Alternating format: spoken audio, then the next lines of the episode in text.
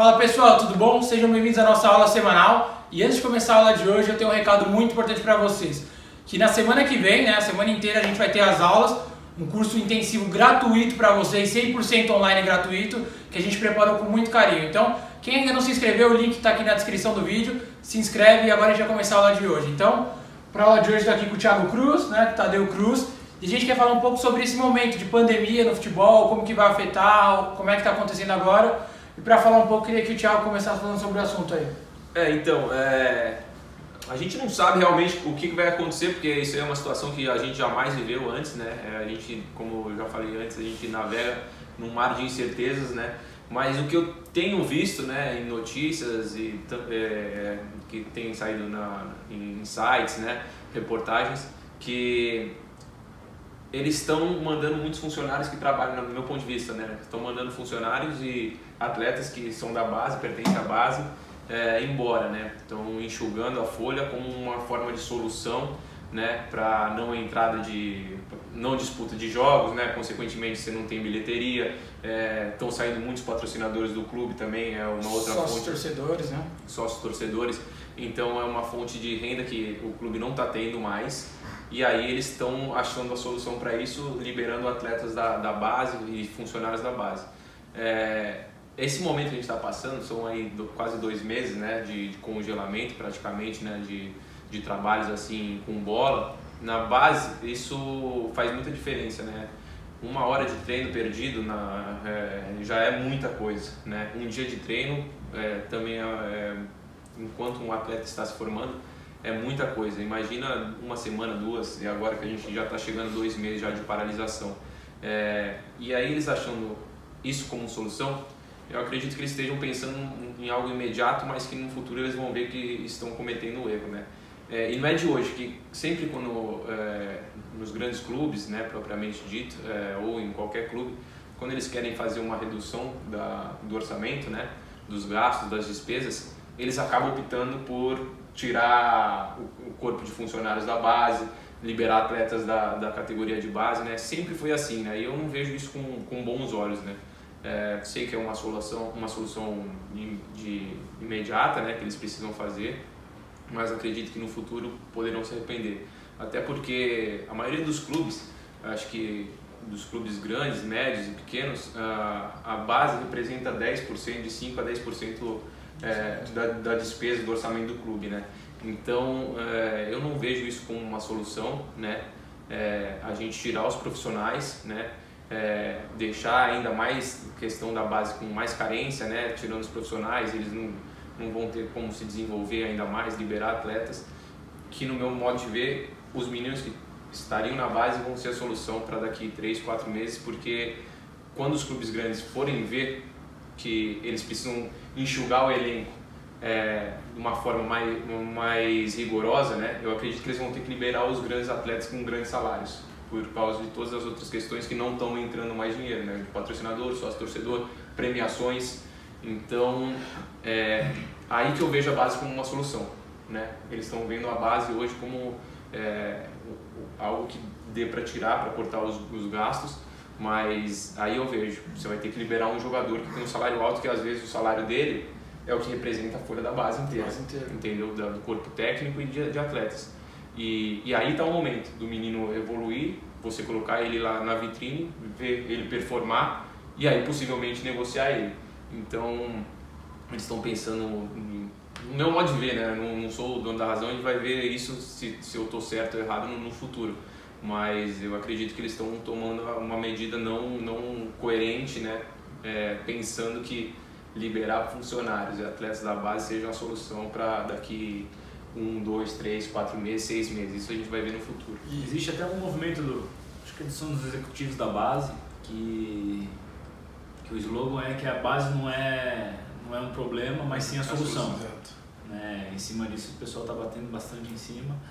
Hoje conversando com um executivo de um clube grande aqui de São Paulo, né, como tudo é uma incerteza, né, o clube que ele trabalha acha que eles vão começar a priorizar mais por aproveitamento dos jogadores da base porque os grandes atletas vai ser difícil de segurar com salários altos é. e aí que vão começar a aparecer as oportunidades para os jogadores que eles têm que eles têm no sub-23 que eles têm no sub-23 formado parece que ser um, um, time bem bom né devido à última rodada que aconteceu na, no campeonato alemão de seis jogos tiveram oito lesões eles acham que aqui também não vai ser nada diferente porque vai ser um acúmulo de jogos em espaço de tempo muito curto com uma preparação física que não vai ser tão boa para suprir o tempo né? E que aí vão aparecer espaço para esses meninos que estavam no sub-23, sub-20 estar tá aparecendo e começar a jogar no time principal. Uhum. Mas tudo ainda é sempre um, é uma incógnita porque ninguém sabe quando volta, quando as, as atividades voltam, não. Parece que no sul do país as coisas estão mais tranquilas, estão começando a voltar aos poucos, né? Mas aqui em São Paulo, onde a gente está, não está legal. No Nordeste também, né? Recife, Bahia, Ceará, Fortaleza ali, não está andando. Então, ainda é tudo muito escuro. E para ter um campeonato é, nacional ainda não dá. Né? É, e a preocupação, assim como de outros clubes né, deve estar tá sendo, deve ser esses jogadores que são do ano 2000, que seria do último ano de Copa São Paulo, é, de último ano de junho, não, não de Copa São Paulo, de último ano de junho, que eles não estão desenvolvendo, que era o momento dessa transição, que é o momento chave para todos os atletas, para chegar no profissional. Esse clube em específico, eu comecei com esse executivo, tem essa solução B, né, que tá sendo, vai ser bom para esses meninos, mas não sei se todos os outros clubes vão ter essa solução B, principalmente os clubes menores que não Exato. têm essa, esse sub-23 ainda. Exato. E é, isso é muito importante mesmo, o que você falou. Eu acho que principalmente esses meninos né, do ano-chave, eles vão, eles têm um grande problema pela frente, porém alguns vão ter como solução, né? Porque muitos clubes realmente vão precisar deles e aqueles que estiverem prontos vão aproveitar e talvez antes eles nem fossem ser aproveitados nessa equipe, porém agora com essa oportunidade, com isso tudo que aconteceu, pode ser o grande momento para eles, né? E na contramão do que o Thiago falou também, né, de muitos clubes estarem demitindo, fazendo coisas erradas, eu vi outro dia uma reportagem que o Red Bull ia manter o salário de todo mundo, se eu não me engano o Corinthians começou a dar cesta básica para os familiares, os atletas da base, então tem alguns clubes que realmente se programaram e estão se importando com isso e outros que infelizmente começam a cortar gastos, que, que é o que provavelmente seja a solução que eles viram de imediato. O Tadeu chegou a comentar na outra live, a gente vai ver como que vai, vai ser essa questão da pandemia, né?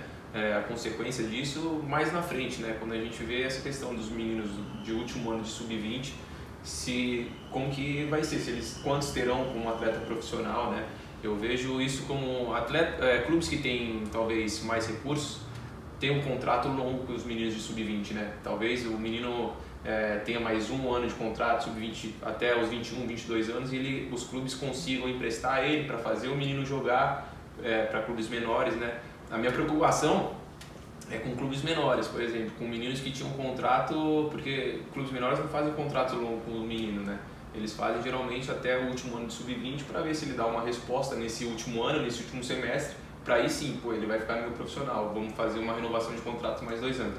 Minha preocupação é com esse menino que tem, tinha mais seis meses né, para mostrar, para performar, para mostrar que pode subir para profissional.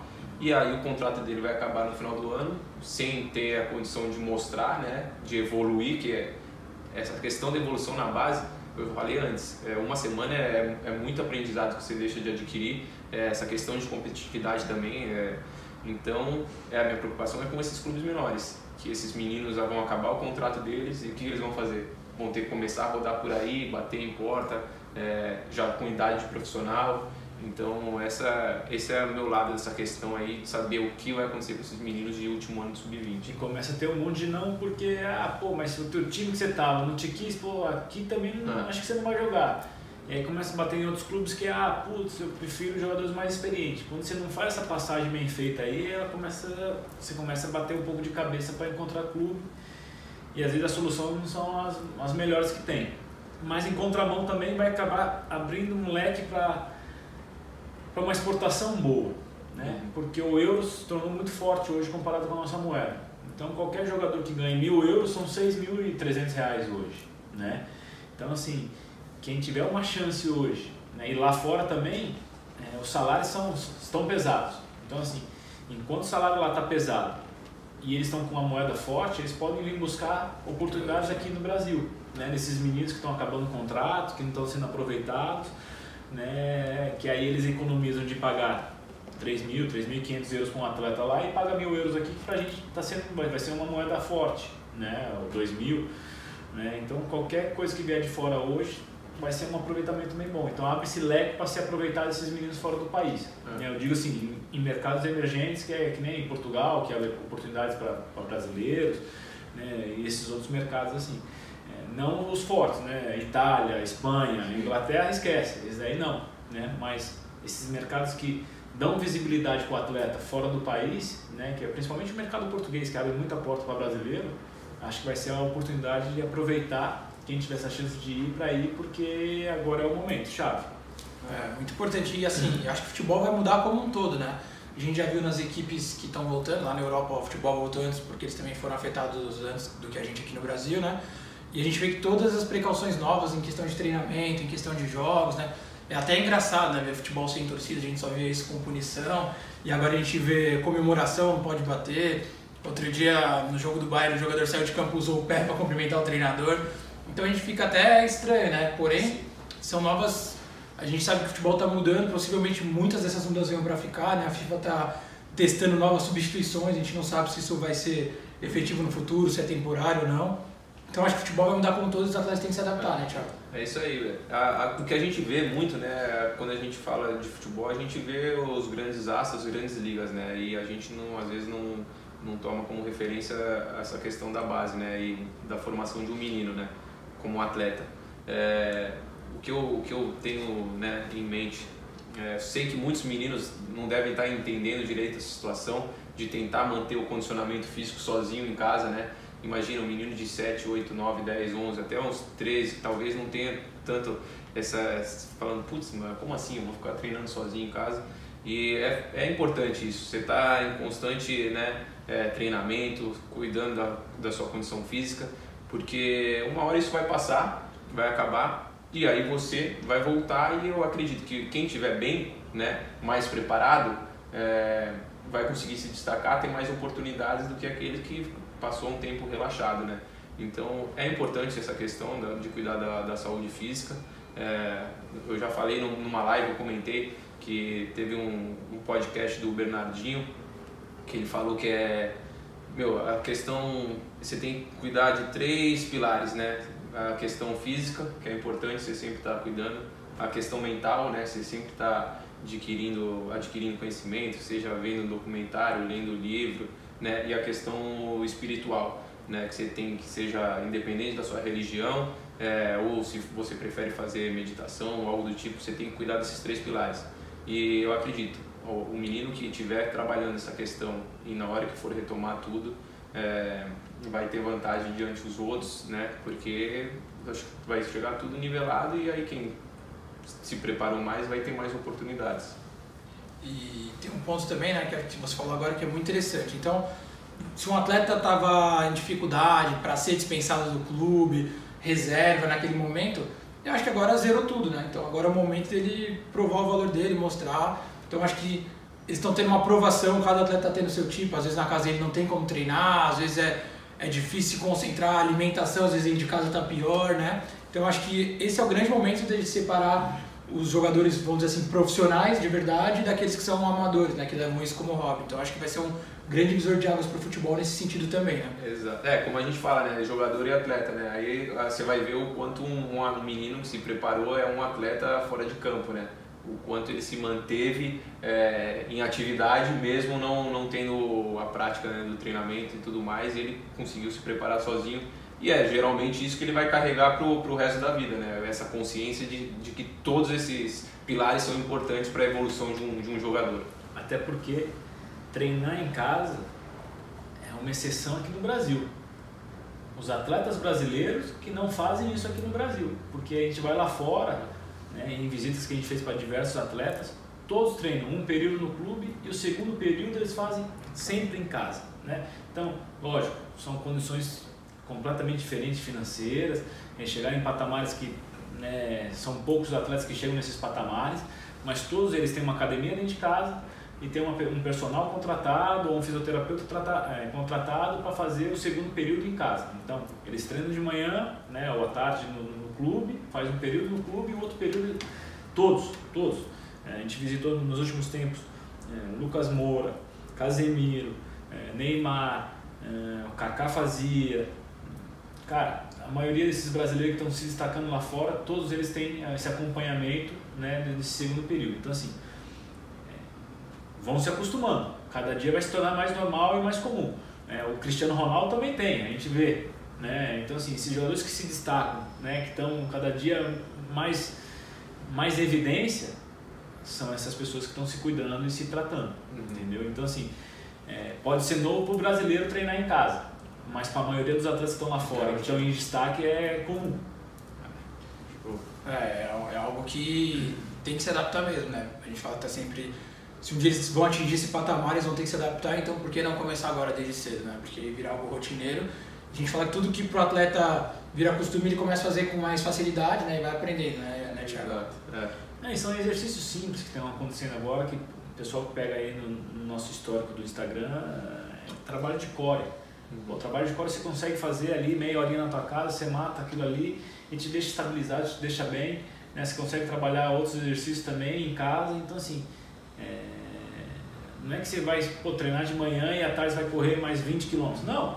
É trabalhozinho específico para os atletas que pô, vai te fortalecer, vai te deixar legal, que vai te evitar lesões, né? porque às vezes no dia a dia do clube não dá.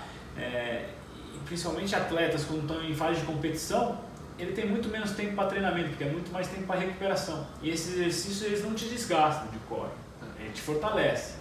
Então, não tem problema você fazer, você pode fazer quantas vezes você quiser durante a semana. E tem uma coisa que todos os pais mandam mensagem, né? No nosso Instagram, nos vídeos do YouTube. E a base, como é que vai ser o campeonato? O que, que vocês acham? Vai ter, não vai ter? Assim, particularmente, eu acho que não dá pra prever, né? Eu acho que, igual você falou, né, Thiago? A base é sempre, se tiver que cortar alguma coisa, tchau base, né? Porque o profissional é de movimento. Então, acho que vai seguir um pouco a linha do profissional, né? Que o profissional vai se aplicar na base. O que, que você acha, Thiago? É, eu acredito que é, a base, eu acredito que ainda eles vão ter um pouco mais de paciência para voltar com as competições da base, né? De imediato, eles vão voltar com o profissional, com certeza. É, eles estão desesperados, né, para voltar com o profissional. E aí, depois disso, eu acho que eles vão vir com a base, mas os dois não vão voltar em conjunto. Isso aí você pode ter certeza, porque como eu falei, é o profissional que gera receita, que, gera receita, que roda as cifras, né?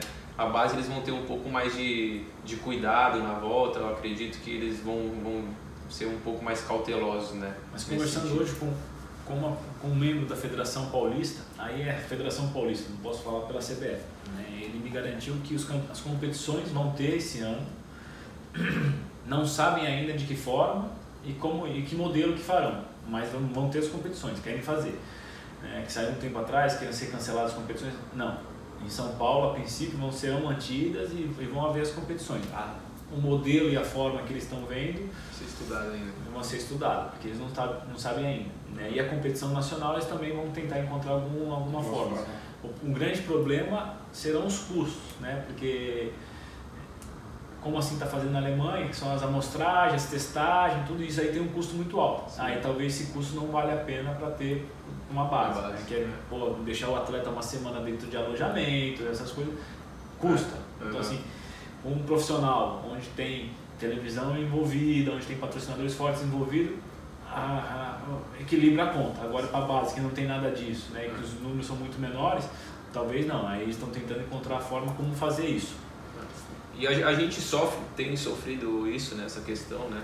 É, cada estado está respondendo de um jeito, porque querendo ou não, o Brasil ele tem dimensões continentais, né? É, e cada estado está reagindo de um jeito com essa situação, né? Tem estado que segura mais o pessoal em casa, tem estado que já liberou um pouco. Então, não é que a gente é um país pequeno, né? Igual a gente vê a, a maioria ali, por exemplo, a Alemanha, os, as, os países da Europa que estão voltando, né? Eles têm dimensões menores. O Brasil tem dimensões continentais e cada estado, cada governador está tomando uma medida, né? Então, é, essa é a questão que a gente também está, acho que um pouco mais, mais devagar nesse quesito, né? Os Estados Unidos também, os Estados Unidos têm dimensões continentais e está tá sofrendo tanto quanto a gente. Ah, tanto é prova disso aí que é, lá são federações, né? A Federação Portuguesa, a Federação Espanhola, a Federação Italiana, a Federação Inglesa de Futebol. Aqui a nossa não, é Confederação porque ela é subdividida ainda em federações, que é a Federação Paulista, Gaúcha, Carioca, que fazem parte da Confederação Brasileira de Futebol. Então, assim, cada federação vai ver como é que volta, assim como cada federação na Europa está vendo como é que volta. Uhum. Né?